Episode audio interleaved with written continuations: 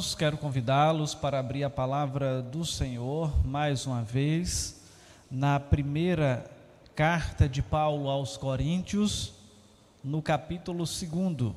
Primeira carta de Paulo aos Coríntios, no capítulo 2. Leremos do versículo 12 ao 16. Primeira carta de Paulo aos Coríntios, capítulo 2, o capítulo 2 da carta, versículos do 12 ao 16. O texto diz assim: Ora, nós não temos recebido o Espírito do mundo, e sim o Espírito que vem de Deus, para que conheçamos o que por Deus nos foi dado gratuitamente.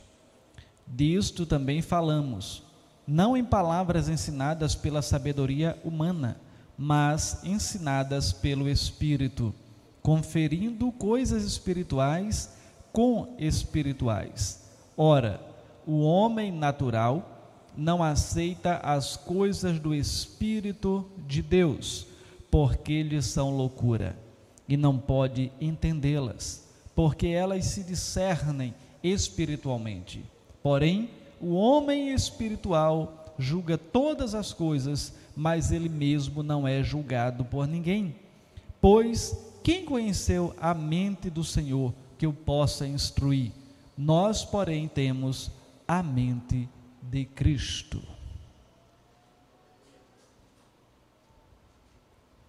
Oremos.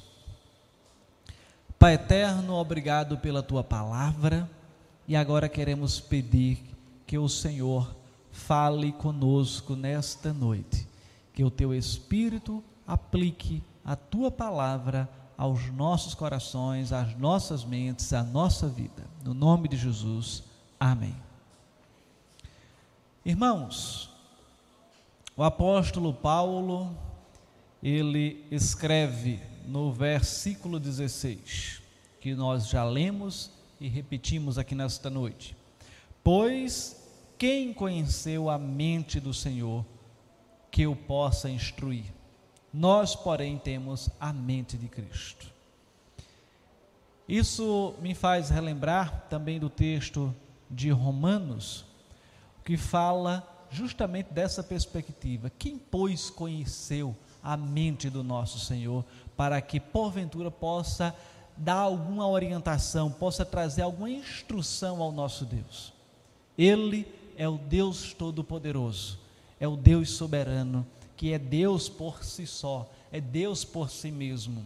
E nós, porém, Paulo diz, temos a mente de Cristo. O apóstolo Paulo, é, a partir desse versículo, ele passa a desenvolver, ou de uma outra perspectiva, ele chega no ápice nesse versículo, mas ele já vem desenvolvendo é, algumas questões concernentes à sabedoria humana e à sabedoria divina, a sabedoria doada pelo Espírito Santo, concedida pelo Espírito Santo. E esse versículo, ele faz parte de um texto em que o apóstolo Paulo, também denominado de apóstolo dos gentios, fala aos crentes de Corinto que a mensagem do evangelho, ela não é oriunda, não tem origem na sabedoria humana. Parece que alguns corintos, eles estavam criticando Paulo por ele não se utilizar de técnicas retóricas para anunciar o evangelho. E eles estavam influenciados né, pela filosofia da época, a filosofia grega, e cobravam um tipo de pregação do evangelho mais atrativo aos ouvidos, mais atrativo ao gosto da sociedade da época. Eles não queriam apenas a mensagem pura e simples do evangelho, mas que essa mensagem ela viesse um tanto mesclada com as técnicas da sabedoria humana. Então era esse contexto no qual Paulo estava ali envolvido e escreveu esta carta. Mas Paulo sabia que nenhuma técnica de retórica, nenhum discurso eloquente seria capaz de convencer o pecador do seu pecado. Por isso ele diz que a sua palavra e pregação não consiste em linguagem persuasiva de sabedoria, mas em demonstração de espírito e de poder, onde a fé verdadeira do crente, ela não se apoia em filosofias e nem sabedoria humana, mas no poder de Deus, daquele que transforma o coração do pecador, daquele que convence que o ser humano ele é pecador e precisa ser transformado por Jesus Cristo. Então, o apóstolo fala que a verdadeira sabedoria tem origem em Deus e é comunicada aos crentes pelo Espírito Santo. O evangelho, ele tem como foco a transformação, a redenção executada pelo próprio Jesus. O evangelho faz parte do plano eterno de Deus e nós o conhecemos através das Escrituras, que é revelada pelo Espírito Santo de Deus. Assim, ela mostra o Cristo crucificado, aquele que faz uma obra magnífica e manifesta a verdadeira sabedoria, a sabedoria de Deus. E é nessa perspectiva, irmãos, que o apóstolo Paulo traz a instrução de que aqueles que creem em Cristo Jesus têm a mente do próprio Cristo, ou pelo menos deveriam ter a mente de Cristo. Mas o que é ter a mente de Cristo? Significa literalmente ter o mesmo padrão de pensamento que o Senhor Jesus, ser guiado pelo Espírito Santo conforme a palavra de Deus. E perante isto se questiona: todos os crentes podem ter a mente de Cristo? Sim, não apenas podem, como devem ter a mente de Cristo. Vejam que nesse viés, nessa mesma direção, nós somos desafiados pelo apóstolo Paulo, quando ele escreve aos Romanos no capítulo 12, versículo 12: Mas transformai-vos pela renovação das vossas mentes. Ou seja, a nossa mente, ela sendo transformada pelo Evangelho e passando a nos levar a ter o pensamento semelhante ao de Cristo Jesus. Ou seja, é ter uma mentalidade comprometida com a palavra de Deus a mentalidade cristã, ou num termo mais atual, que é muito utilizado, a cosmovisão cristã. Ou seja, a nossa visão de mundo, ela é, é vista com as lentes do evangelho. Eu olho para o mundo, eu vivo a minha vida, o meu estilo de vida, ele precisa espelhar o evangelho, porque a minha mente, ela tem que ser uma mente como a de Cristo. Ou seja, é vivenciar de maneira que o nome do Senhor seja assim glorificado. E perante tudo isto, irmãos, eu quero compartilhar com vocês hoje o seguinte tema: marcas do cristão que tem a mente de Cristo. Marcas do cristão que tem a mente de Cristo. Lógico que essas marcas não serão exaustivas, eu estarei aqui extraindo apenas três, mas elas são, têm uma infinitude, poderia dizer assim, mas elas têm um número bem maior. E qual é a primeira marca?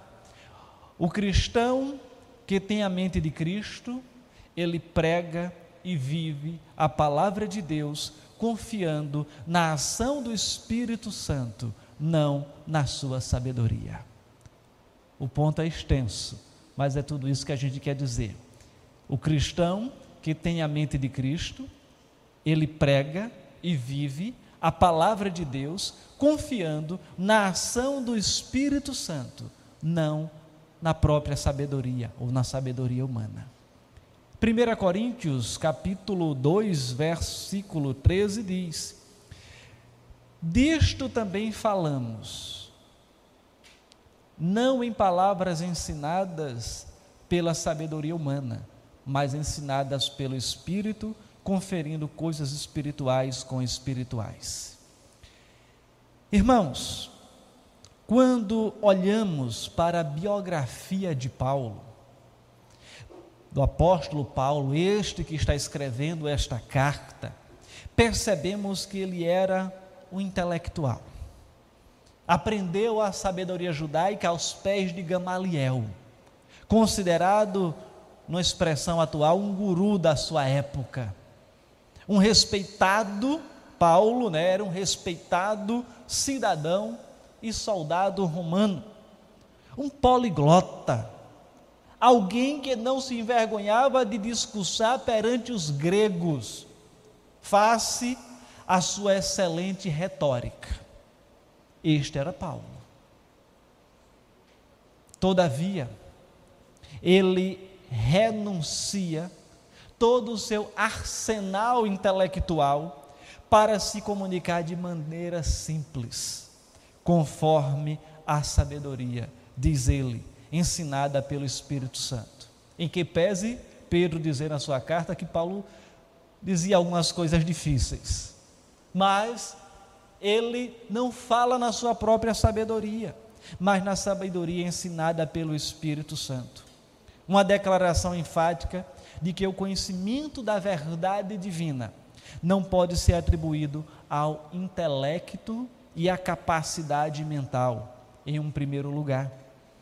Paulo busca agir na dependência do Espírito de Deus, aquele que é o mestre perfeito de todo o ensinamento. O apóstolo recebeu esta verdade, esta verdade de Deus, e revestiu-se na linguagem dada pelo Espírito. Sua reivindicação é que a sua proclamação era dada por Deus mediante a orientação do Espírito Santo. Vale ainda apontar o capítulo 3, versículo 19, que diz: Porque a sabedoria deste mundo é loucura diante de Deus, porquanto está escrito: Ele apanha os sábios na própria astúcia deles. Assim, irmãos, é necessário a gente olhar para esta realidade e entender que a gente precisa viver o Evangelho na dependência de Deus. Porque se a gente for viver pelos nossos próprios méritos, ou achando que somos poderosos suficientes, suficiente para cumprir por nós mesmos, nós somos o pior dos pecadores, como Paulo mesmo diz. Nós precisamos entender que a nossa dependência é do Senhor Jesus. Para viver o Evangelho como Paulo vivia. E para pregar também. Precisamos anunciar da melhor forma possível, mas entender que a transformação quem faz é o Espírito Santo é necessário entender que podemos sim nos utilizar de instrumentos do conhecimento humano para proclamar o Evangelho. Isso não é contraditório. Mas ter a clareza em nossas mentes de que o poder transformador não reside em nossa sabedoria humana, mas na ação do Espírito Santo de Deus. Nós somos chamados a proclamar o Evangelho, não a converter ninguém. Quem converte é o Espírito Santo. Desta forma, a primeira marca do cristão é que ele prega e vive a palavra de Deus, confiando na ação do Espírito Santo e não na sabedoria humana. Em segundo lugar, a segunda marca do cristão que tem a mente de Cristo, é que ele entende as coisas do Espírito de Deus. Veja o que, que diz o versículo 14. Ora, o homem natural não aceita as coisas do Espírito de Deus, porque lhes são loucura e não pode entendê-las, porque elas se discernem, ou seja, se entendem espiritualmente. Nesse viés de entendimento, você já parou para refletir um pouco sobre a história da redenção? O que é que a Bíblia nos ensina sobre esse cristianismo que nós vivemos? Primeiro, a Bíblia vai dizer que Deus criou toda a existência em perfeição e deu uma ordem ao primeiro casal, uma ordem para que ele obedecesse. Vamos seguir essa linha de raciocínio e ver se a gente consegue é, receber isso de uma maneira racional.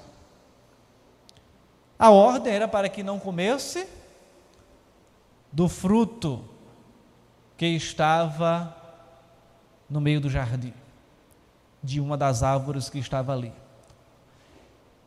O primeiro casal, Adão e Eva, desobedeceram e o pecado ingressou no mundo, trazendo toda a miséria até hoje existente. E ainda mais, a condenação ao inferno da humanidade pecadora. Que mais? Depois de todo o desenrolar da história no Antigo Testamento e a promessa do Messias, do Salvador, Deus, o Criador, envia seu filho, que é perfeito, sem pecado, para morrer no lugar do ser humano pecador. O pecador que crê nesta obra substitutiva, ou seja, Jesus morreu no meu lugar, agora terá o perdão dos pecados e não mais herdará a condenação ao inferno. E ao final, aqueles que acreditarem na obra de Cristo terá a vida eterna ao lado do Deus Criador e não mais estará condenado ao inferno e ao lado do Deus Criador viverá no lugar denominado novos céus e nova terra. Essa é a história da redenção, em resumo. Alguém pode simplesmente dizer: mas eu vou acreditar nessa história de que alguém por ter comido um fruto lá no passado, agora eu sou pecador por causa dele. E ainda mais, alguém que morreu há mais de dois mil anos numa cruz lá em Israel, agora está dizendo que ele morreu no meu lugar para poder eu não ir para o inferno. Isso é a história da carochinha. Muitos vão dizer isso. E para entender, irmãos, e aceitar isso, é pela fé, é a transformação que o Espírito Santo faz na nossa vida, na nossa mente e nos dá a compreensão dessa verdade. Ou seja, é o chamado entendimento, discernimento espiritual. Para aceitar isso só pela fé e tendo a mente de Cristo Jesus. Por outro lado, esse homem natural que Paulo menciona aqui, ele acredita não que Deus criou o mundo, não que de fato Jesus possa realmente salvar, porque ele não acredita que talvez seja condenado, acha que se acreditar em Deus, vai achar que Deus é muito bom para condená-lo ao inferno. Mas a palavra diz isso e ela precisa ser cumprida. E o que é que o homem natural, uma boa parte da humanidade, pensa? Primeiro, muitos não acreditam na criação. Diz que o homem evoluiu. É a chamada teoria da evolução, sendo esta, dentre outras, a teoria mais aceita. Deixa eu expor aqui de maneira bem resumida a teoria da evolução.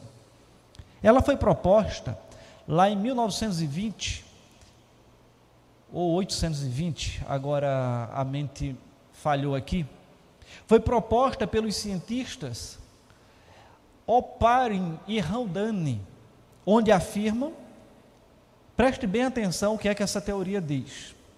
Afirmam que substâncias ou compostos que existiam no planeta após o seu surgimento sofreram mutações em decorrência da ação dos raios solares que do universo atingiu a Terra, por não existir ainda a camada de ozônio que protegia. E com isso, teriam surgido os primeiros compostos orgânicos, os chamados aminoácidos, que por ação das águas das chuvas teriam sido levados para o fundo dos oceanos. E nesse novo ambiente, os aminoácidos teriam se unido e dado origem a estruturas semelhantes a uma proteína. Então veja o caminho. Que por sua vez originaram os chamados coacervados, uma outra substância, que seria um aglomerado de moléculas de proteínas. E essas estruturas desenvolveram a capacidade de se autoduplicar. E a partir daí que começaram a surgir os primeiros seres vivos, algo microscópico, e vai se desenvolvendo até chegar ao que hoje é o ser humano. Vai evoluindo até chegar à existência do ser humano. Uau! O caminho até surgir o primeiro ser humano foi longo.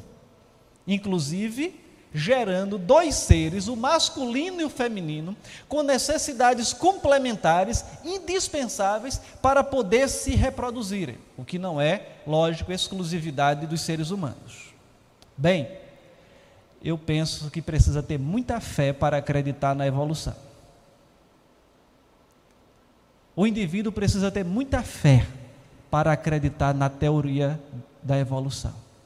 Talvez mais fé do que para acreditar na teoria do criacionismo, de que Deus criou todas as coisas.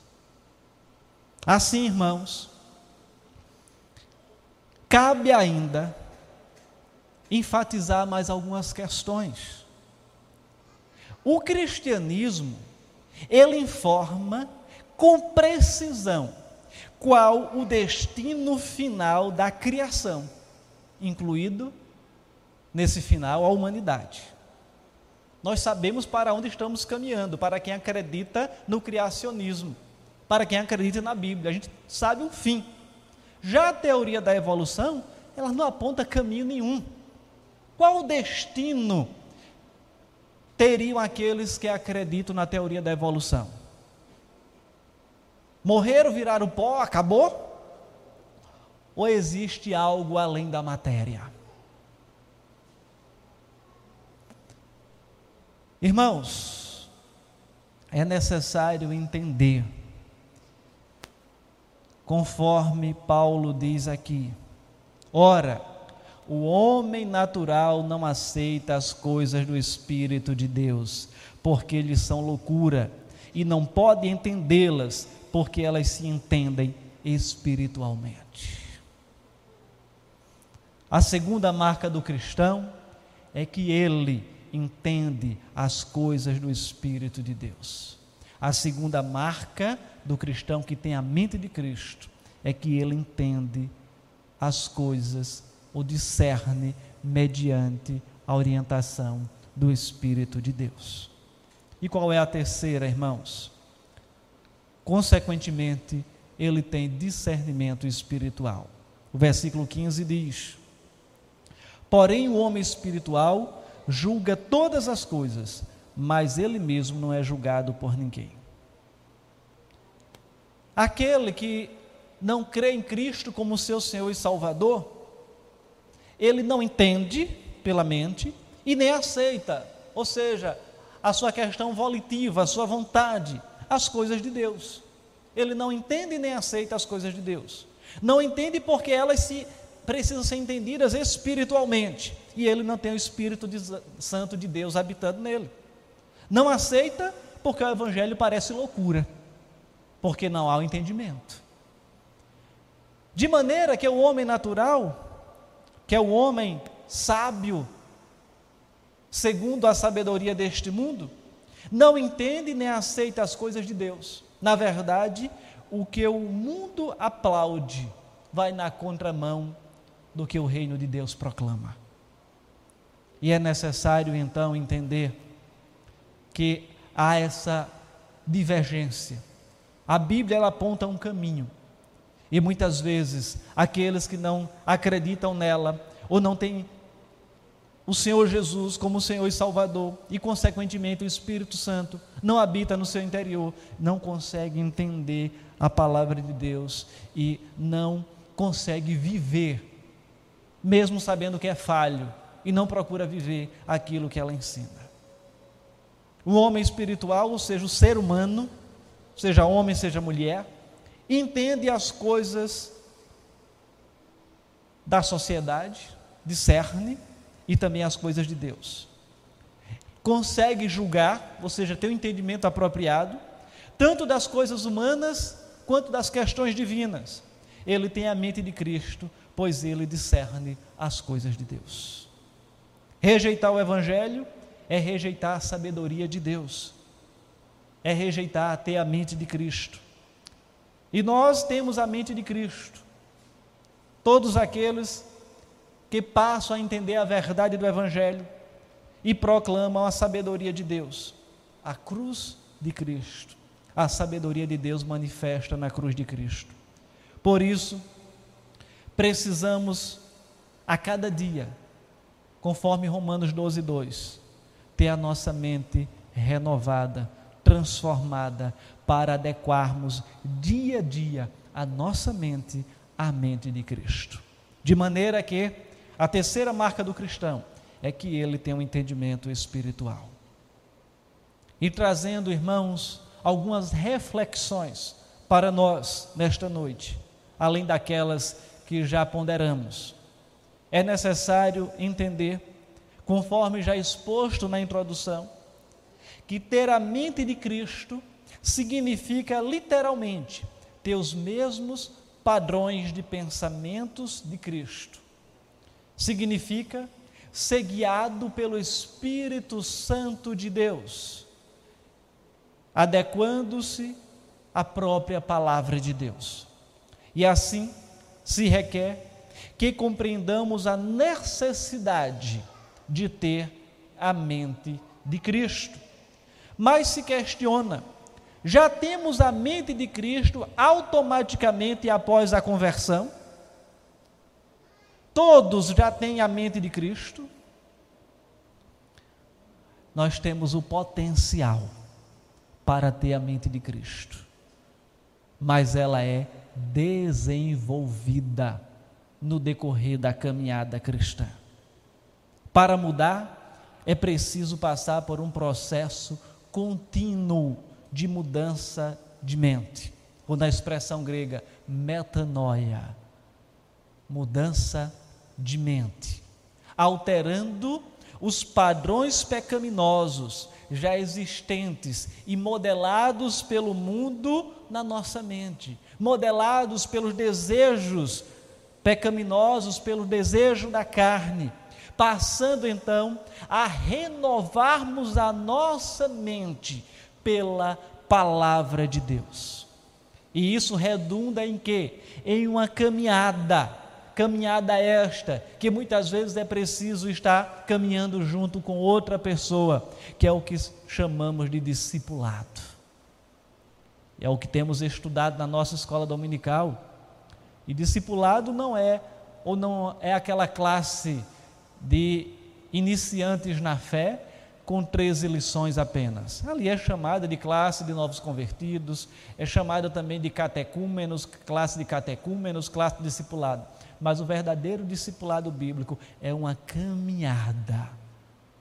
É entender que eu sou discípulo de Cristo e eu preciso adequar a minha vida à de Cristo, é ter a mente de Cristo e levar outras pessoas a caminharem, a traçarem, a trilharem essa mesma jornada. E assim, É necessário entender que seria a transformação dos pensamentos pecaminosos que estão enraizados em nossa mente. Que tais pensamentos são invisíveis, mas trazem consequências reais. É como semelhante às redes sociais. É o mundo virtual que traz consequências para o mundo real. Assim, existem pensamentos que são verdadeiros empecilhos para crescermos e amadurecermos na fé, nos impedindo de alcançar o conhecimento de Deus, impedindo o crente de crescer na graça e conhecimento de Cristo Jesus. Como estão os nossos pensamentos? Como está a nossa mente? O que é que tem ocupado o nosso pensamento? É necessário entender, irmãos, que a mente humana é um dos maiores, se não o maior campo de batalha da vida do cristão. É na nossa mente que se desenvolvem as maiores guerras, as maiores batalhas do cristão contra o pecado, contra o nosso eu, contra pensamentos que querem nos tirar dos caminhos do Senhor Quantas vezes você já disse: Eu não vou mais para aquela igreja, porque aconteceu isso, aconteceu aquilo. Mas é necessário, irmãos, vigiarmos os nossos pensamentos. É necessário que tenhamos a mente de Cristo, para que a nossa vida ela se adeque à palavra de Deus. É necessário, irmãos, repensarmos sobre quem está no controle da nossa mente. Estamos pensando como Cristo pensaria? O que é que você tem pensado? Quem está no controle da sua mente? Quem está no controle da sua mente? precisamos pensar, eu já disse e repito, com as lentes do Evangelho. Porque o a gente pensa e vive com a cosmovisão cristã, de acordo com aquilo que o Evangelho ensina, ou com qualquer outra filosofia ou ideologia que esteja sendo pregada na atualidade. Você vive como um cristão, vive como um servo do Senhor como é a sua vida fora aqui das quatro paredes? O que é que você tem pensado? O que é que tem feito? O cristianismo, ele não é uma mera religião, ele é um estilo de vida. Quando resolvemos caminhar com Jesus, ele deve moldar o nosso caráter em todas as vertentes. E nós somos desafiados a refletir sobre o nosso estilo de vida. O nosso estilo de vida é um estilo de vida que se adequa à palavra de Deus ou ele está mais adequado ao mundo? Ele está mais parecido com aquilo que o mundo segue, como qualquer outra pessoa, ou está semelhante àquilo que a Bíblia nos ensina? É o momento de refletir, é o momento de pensarmos. Que se Cristo voltasse agora e perguntasse: Você tem sido fiel? Até me faz relembrar uma peça teatral que eu participei há muitos anos, lá em Águas Belas, ainda quando era adolescente. mostra-me as tuas mãos. O que tens para me oferecer? E a nossa vida, como é que está? O que temos para oferecer? O que temos oferecido ao Senhor? Que o Espírito Santo aplique a palavra desta noite ao meu, ao seu coração, à minha e à sua mente. Que o Senhor nos abençoe. Vamos orar. Pai eterno, obrigado pela tua palavra. E continua a nos instruir, a nos desafiar, a nos dar a mente de Cristo. Ó oh, Santo Deus, tenha misericórdia de mim, tenha misericórdia de nós. E nos concede a condição de sermos crentes fiéis, a mudarmos o nosso modo de pensar, mudarmos a nossa atitude. E adequarmos a nossa vida ao Senhor, sabendo que somos limitados, que muitas vezes por nós mesmos não conseguimos avançar ou fazer aquilo que a tua palavra exige, mas pelo Senhor, com a tua ajuda, com o teu auxílio, com o auxílio do Espírito Santo, nós avançaremos e a nossa vida será transformada a cada dia para ser moldada, tendo como modelo a de Cristo Jesus, assim como a nossa mente, e que a nossa forma de viver, o cristianismo que a gente viva, seja de fato o nosso estilo de vida, um estilo de vida moldado pela tua palavra. Ó oh, Santo Deus, tu és o supremo pastor, então trata com cada necessidade aqui nesta noite, com cada coração. Eu rogo que o teu Espírito faça a transformação que for necessária no coração de todos aqueles que aqui estão. No nome de Jesus. Amém.